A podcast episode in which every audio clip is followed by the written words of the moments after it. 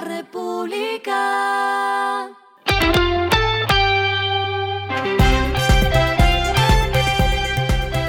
Al final de la jornada, esto es lo que debes saber sobre el comportamiento de los negocios, las finanzas y la economía.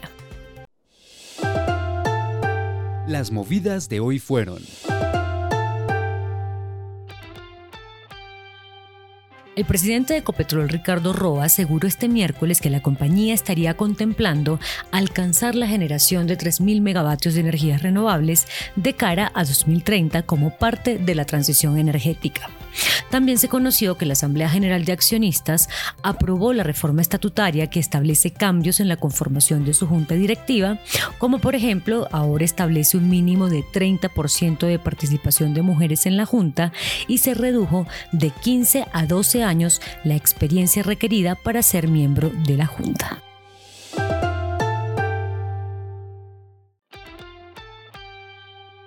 JetSmart tendrá nuevas conexiones para llegar a países como Argentina, Chile y Perú.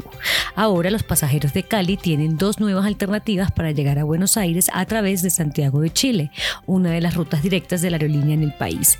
También podrán hacerlo los que salgan de Medellín y Cartagena.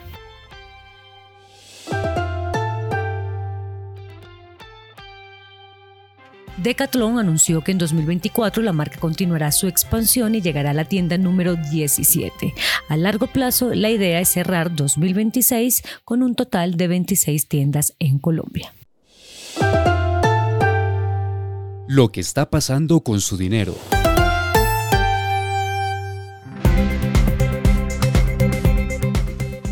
La superfinanciera estableció los incrementos de las tarifas del SOAT en dos modalidades, un alza de 10,94% correspondiente a la VT para los vehículos que tienen el beneficio del descuento de 50% de la tarifa y otro aumento de 18,4% para las demás categorías.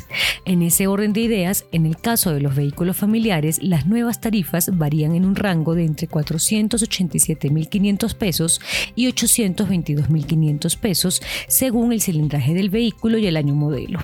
El precio sube entonces si tiene más centímetros cúbicos el motor o si es un modelo superior a 10 años.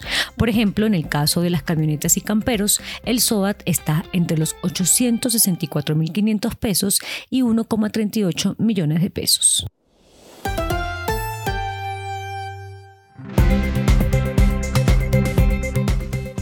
Los indicadores que debe tener en cuenta. El dólar cerró en 3.946,39 pesos, subió 12,26 pesos. El euro cerró en 4.328,20 pesos, subió 32,92 pesos. El petróleo se cotizó en 71,28 dólares el barril. La carga de café se vende a 1.400.000 pesos y en la bolsa se cotiza a 2,05 dólares.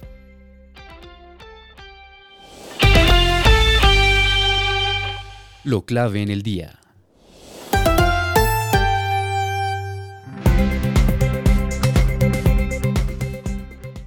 Pese a que el Ministerio de Salud levantó el uso obligatorio del tapabocas en centros médicos, la Secretaría de Salud hizo un llamado a los ciudadanos a ejecutar el autocuidado por la variante del COVID detectada a finales de diciembre. El Instituto Nacional de Salud informó ayer que ya había llegado al país la variante del COVID llamada JN.1, por lo que la entidad también pidió prevención de la ciudadanía usando el tapabocas si presenta síntomas respiratorios o si visita centros de población vulnerable como personas mayores. A esta hora en el mundo. El asediado presidente de Ecuador dijo que recibió una promesa de ayuda de Estados Unidos para contener la campaña terrorista de los narcotraficantes. Los bonos con este anuncio se recuperaron. El presidente Daniel Novoa dijo hoy en una entrevista con la cadena de Radio Canela lo siguiente. Tuvimos una reunión con el embajador de Estados Unidos, Fitzpatrick, ayer por la tarde después del decreto y dijo que en unos dos o tres días llegarán a Ecuador con un paquete de asistencia. Y el respiro económico tiene que ver con este dato. La República.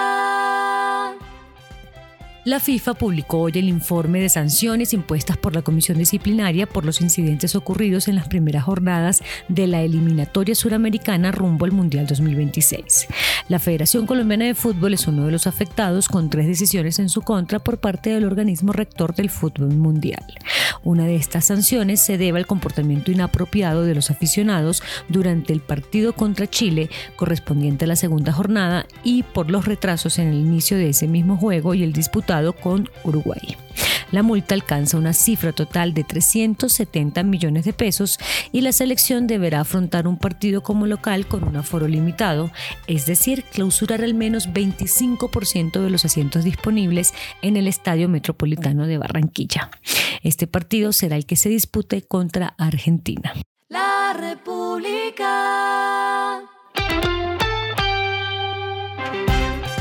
Y finalizamos con el editorial de mañana. Estados Unidos debe volver al Pacífico. Cuando Rafael Correa retiró a los militares de Estados Unidos de Manta y Colombia hizo lo propio en Juan Chaco y Bahía Solano, se les facilitó el camino a los narcotraficantes. Esto fue Regresando a casa con Vanessa Pérez.